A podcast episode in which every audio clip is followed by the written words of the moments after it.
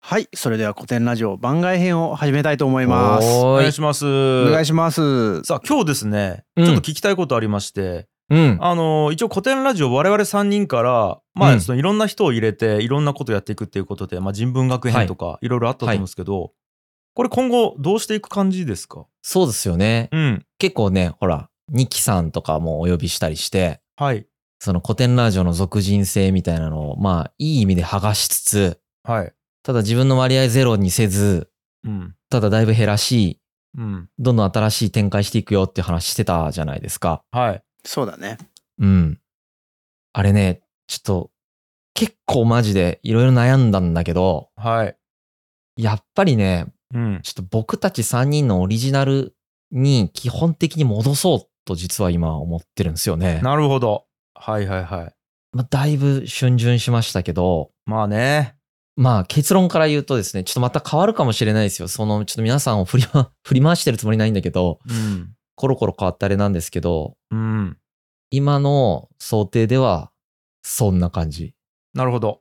3人に戻そうと思ってるまた。もうオリジナルメンバーにね。オリジナルメンバーに。はい。あの時飲み屋で会った我々3人。 そう。まあ、古典ラジオの、はいまあ、俗人性があに縛られていることを企業として認知しながら、はい。まあ、それはそれで企業戦略としてもうん。それでいいっていうふうに今僕は思っているっていう状態ですね。なるどほど。わかりました。え、ちなみにこれどういう流れでここに至ったんですかこれはねちょっとうんまあいろいろ考えたんですけど、ん。うんまあ、シンプルに言うとまずやっぱりなんかすごいバンドっぽいなと思ってて。なるほど。それよく言われるんですよね。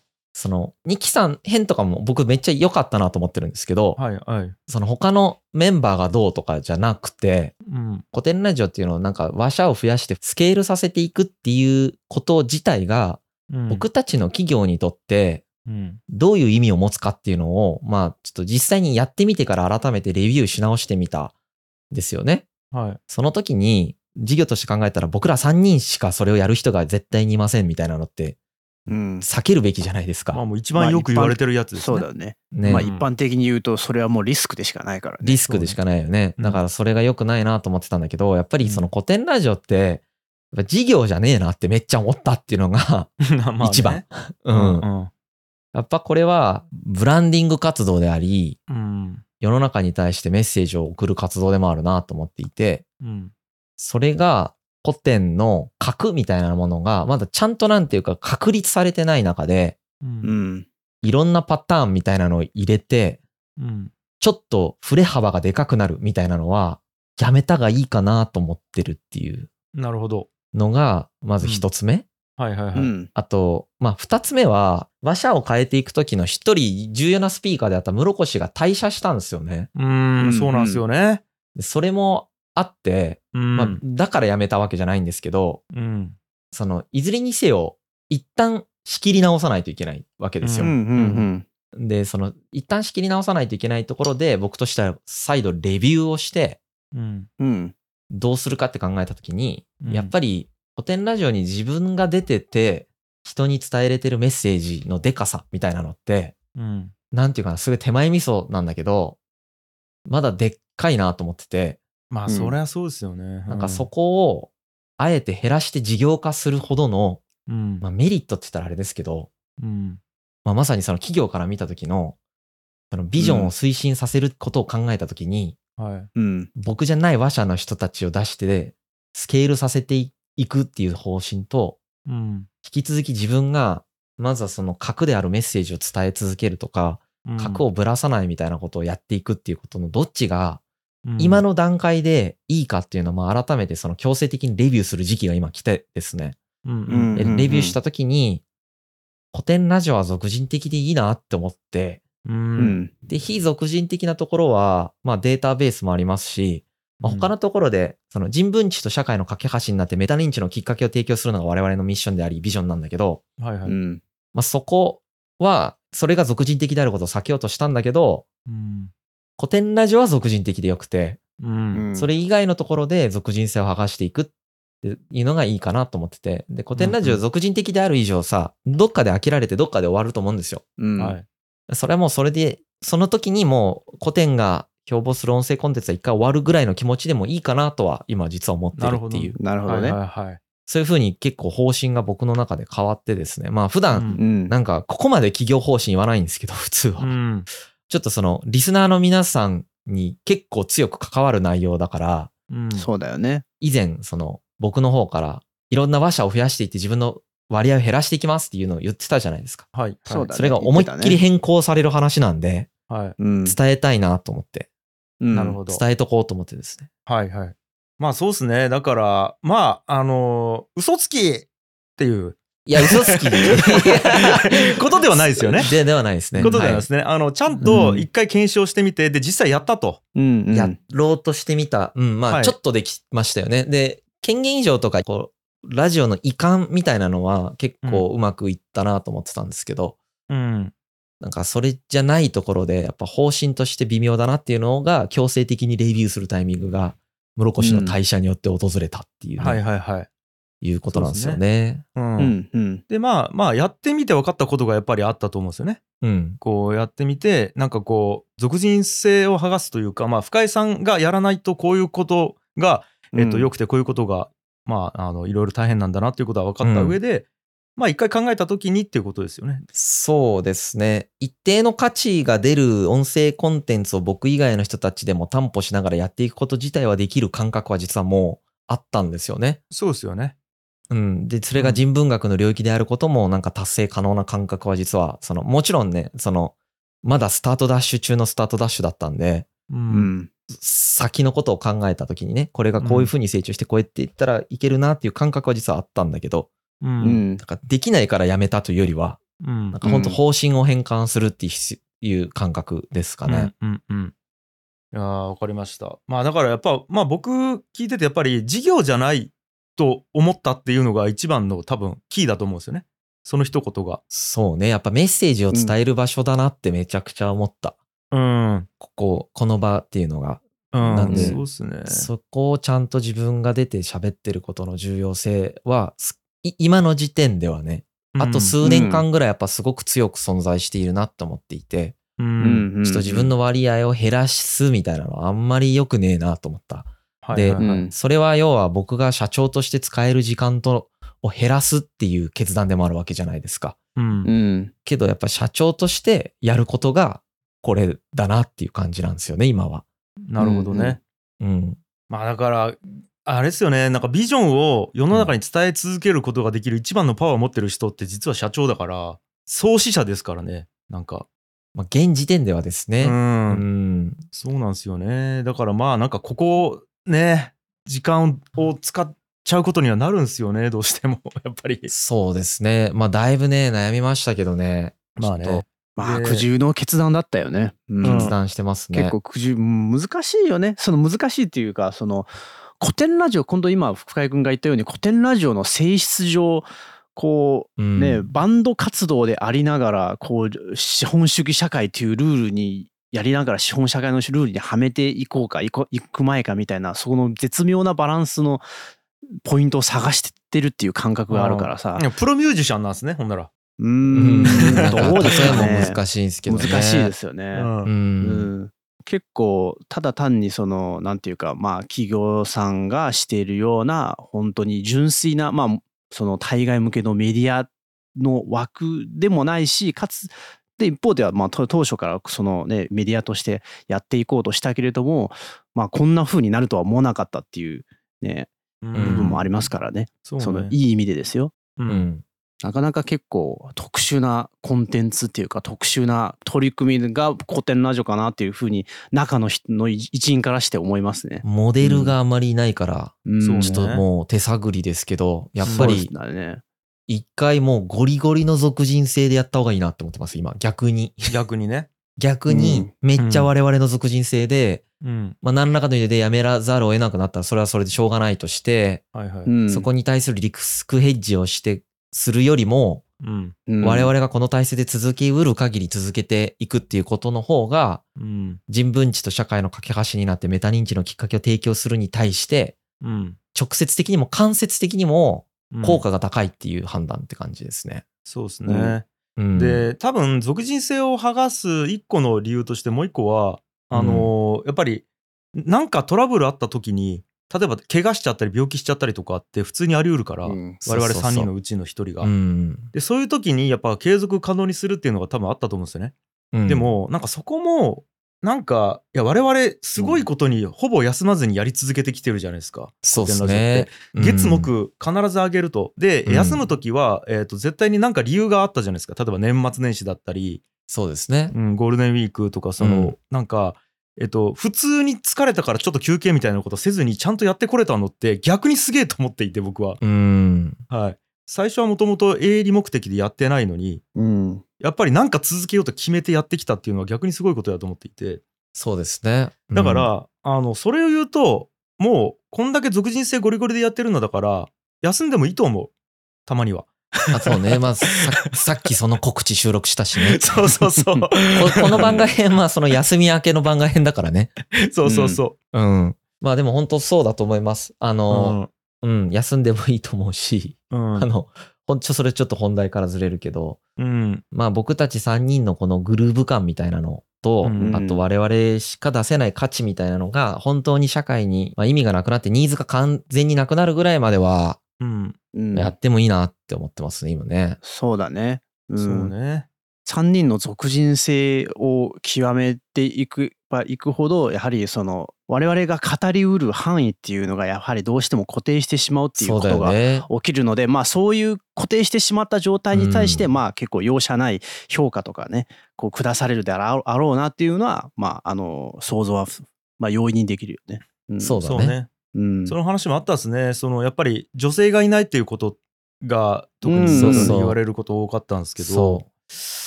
そう。んまあそれもあってねあのニキさんとかはとても良かったですよねとても良かった。良かったんですがっていうことですよねそうですうね。ちょっと会社の方針として、うんやっぱりこの音声コンテンツは事業じゃないし、まあうん我々が主に日本の皆さんに対して、やっぱ人文知の重要性っていうのを面白おかしく理解してもらうっていうことが非常に重要だなと思っていて、うんで、そこに対して、この3人のメンバーでやるっていうのはまだじゅすごい重要だなっていうふうに思ってそうえまえすね。ええうん。いやーなんでまあちょっと皆様にはねなんかご理解いただきたいというところですね。はいなんか言ってることやってること違うじゃないかではなくてちゃんとや、うん。あの言ってることやってみてうん。検証した結果あの最善を選んだということをまず理解していただきたいというのとうんまあ、あとはたやっぱ次に上がってくるのはいや深井さん、本当に体壊さない大丈夫っていうことだと思うんですよ。そうねまあでも本当、おかげさまで、はいうんえっと、うん2023年あまりメディアに出ないようにさせていただいてるんですね。ああ、うんそうね。で、だいぶ、その、いや、なんかこう、こう言うとメメディアのせいみたいになるんだけど、じゃなくて、うん僕の働き方がだいぶコントロール下に今置かれてるんですよ。はいはい。うんやっぱなんか本当2022年は、むちゃくちゃな働き方したなと思ってて、うんで体壊さないとやっぱ止めらんないんだよね、自分でね。うんなかなか。やそうっねぱ働きたいからさ、この会社のためになることをやりたくなっちゃうからさ、そうだよねわ。かるなそれはうん、だからそれを止めるのはやっぱ体、まあ過労でね、体壊さないとできなかったなと思ってるんですけど、うんおかげさまで、もう、なんていうかな、だいぶ今、若干暇ぐらいにしようと思ってまして、ああはいはい。うん自分のことを。うんうんそれがいいよ。それがいいよね。ううんん。うん、じゃないと新しいこともねそう考えられなくなるしね。ほんとそうなんだよね。疲れうてるとねん。でもう、ほんと疲れてたからね、2022年、確実に。そうね。で、新しいことをほんとやりたいし、エネルギッシュな自分であることがすごい重要だなと思っているので、う んうんまあ、それはね、あの、おかげさまでね、まあ、メンバーのみんなのおかげでもあるんだけど、本当に、うんあの、今はね、結構担保ができてるというか、できてますね。めちゃくそうちでゃすね出雲帰ってるもんだって。いやそう俺もいそう。俺もうん行ったことないのに。出雲帰ってる時俺仕事してねえもんね。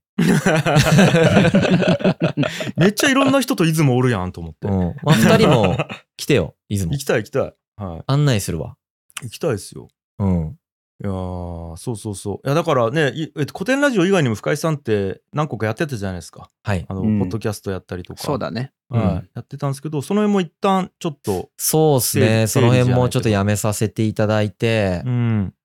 まあ雑誌とかもいろいろ出させていただいてたんですけど、本当にめちゃくちゃ断らせていただいて、なんか断る立場じゃねえことを重々承知しながら、うん断るのも怖いんですよね、やっぱ。僕みたいなそうね立場、はい古典みたいな立場だと。なんか断ったらもう二度と取り上げられないかもという恐怖があるわけですよ。うん。けうどんちょっとやっぱりね、今、その重要な時間っていうのを選んでいくと、う。うんん。あの、どちらかというと経営とか社内に対して時間を使った方がいいフェーズだなというふうに思ってまして、うう。んん。もちろんその全く出ないつもりはないんですけど、うん。一旦もうよっぽど事業に関係してるものじゃない限りは、うん。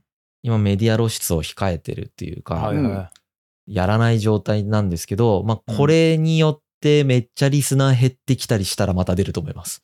い。 まあね。うん。今んところあんまり変わってない様子なんですけど、わかんないです、まだ。うん嘘つきじゃないかってね。言われるかもしれないですけど。まあまあ、嘘つきというか、あの、コロコロ変わるじゃないかとは言われるしね。 そうね。 そうですね。 そうで。 I think so って感じですね。はい。はうい、んそこはね。うん。まあでもそういうもんすからね。なんいかやすごいそういうもんスっすよピねードでちゃんと検証してるっていうことだと思うんですよね。まあそうですね。なんかこの辺の話って、やっぱ結構業界違ったり働き方違ったらピンとこない部分ってあると思うんですよ。そうですね。そうだと思います。う。うんん。なんか、いや僕もそっちのタイプで、なんかもうガーってやって、ガンって判断してすぐ変えたりしたがるんですよね。 いろんなことを。うんうん。でもなんかね、結構やっぱ美徳として、やっぱ石の上にも3年みたいなことってあるわけじゃないですか。うん日本人の美徳として。そうですね。うーんでもなんかねまあいろんなスピード感の人がいていいと思ってるんですけどね、うん、う。うんん。まあ、だいぶ僕コロコロ変えてますからね、うん方針 は。結構まあ、社内は振り回されてますよね。 なんかこうねまあいろんなスピード感があるということもなんか理解いただきたいなと思います、そうで、すね。うん、っていう感じですかねそうですね。はいということでなんかまあもう原点回帰というかうん。はいまあ、実際僕はあのこの間サラディンと十字軍やってでハンニバルやった時に、うんん。なんかね勝手に一人でちょっとエモい感じになっててあ、そうなんですか。この2シリーズやった後にいやそうそうそう本当になど どういう。いやなんやろな、アレキサンドロス編やった時ぐらいの感覚やったんですああーあ、なるほどですね。うん。確かにね。よ。はい。で、なんか、結構、あれも似てたじゃないですか。こう、ストーリーの運びみたいなものが、いなんかヒーローがいて、で、戦いがあっそうですて、ねみたいな、うんなんかね、うわ、なんこ、こんな感じの時あったなって思って、結構。うんうん。 なんかね、まあ、これはこれで、まあ、僕はね、正直、ムロさんいなくて寂しい気持ちはとてもあるんですけど、うん。これはこれで、まあ、あの時の気持ちを思い出して楽しいなっていう経験をしたので、そうですねう。んまあなんかね、いろいろな価値を出せてていいなという感覚もありますよ、僕はう。ん。うん。いや、次のさ、はいそ。のハンニバルの次がシンドラーなんだけど、ええ、ええ。シンドラー編とかさ、うん。まあ、多分あんまり話数多くないんですよ。おい。いつもの半分ぐらいの話数になるんじゃないかなって予想してる。ちょっとわかんないですけど、多分それぐらいになるんですけど、うん。これとかもなんかすごい原点回帰系になるんじゃないかなとなんか思ってます。えうえ。んうんシンドラー。内容がそんなになくて、うんなんかみんなでこう。うん話すパートとかもすごい多そうななるほど。感じなんで、うんう。ん。結構気軽に聞ける内容ではないけど、うんあうの、んあんまり、なんかほら、最近のシリーズってめちゃくちゃ聞く方も頭使うというか、集中しないと意味わかんないみたいなやつだったじゃないですはか。い。どんどんそっちに行ってましたからね。ね。あの、うんい一旦ちょっと頭使わなくてもわかるシリーズを今やってますから、うんう。うんん。ちょっとずつ頭、ね、サラディンよりさらにハンニバル多分少しわかりやすかったかなと思うし、うんうんハンニバルよりさらにシンドラーは、もう少し頭使わずにわかる感じがするんですよ。 うん。はうい。んいいっすね。まあ頭は使わないっていうか、その刺さる部分がちょっと違うって変ことわはってねるっ。ていうことだよね。そうそうそうそうそう。なんていうかその、めちゃくちゃ集中して聞かないと意味がわからない系じゃないってことですね。頭を使そううだね使わないっていうのはね。で、そ多分この反動でその後ものすごく頭を使わないそとうだねわからない系をやっちゃいそうな気がします。う。そうだね。やりそう やな。やりたくなるんやろな、どうせ。このやっぱ人なんは。かその、そうブね。ブームがあるよね。我々 我々の中でね。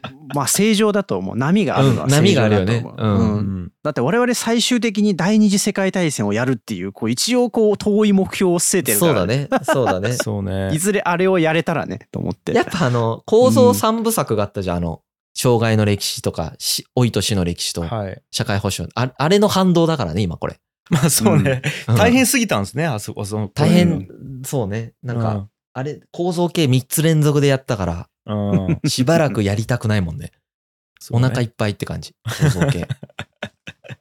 いやーまあまあねそれもまた両方面白いですからね僕ははい、ぜひ、まあ、いろんなので楽しんでもらって、まあ、この3人のオリジナル古典ラジオもまた、はいね、あの、室越とか二木さんいなくなっちゃったら寂しくなる方もいらっしゃると思うんですよね。ううんんうん諸行無常を感じてもらいながら、うんまたこの3人のシリーズを楽しんでもらえたら嬉しいなと思ってます。そうですね、はうんうん。あーということで今後ともね、えー、樋口やんやそして深井をねよろしくお願いしますとはい、よろしくお願いしということでま。ございますすかはいありがはい、えーありがとうございましたおーい。とうございます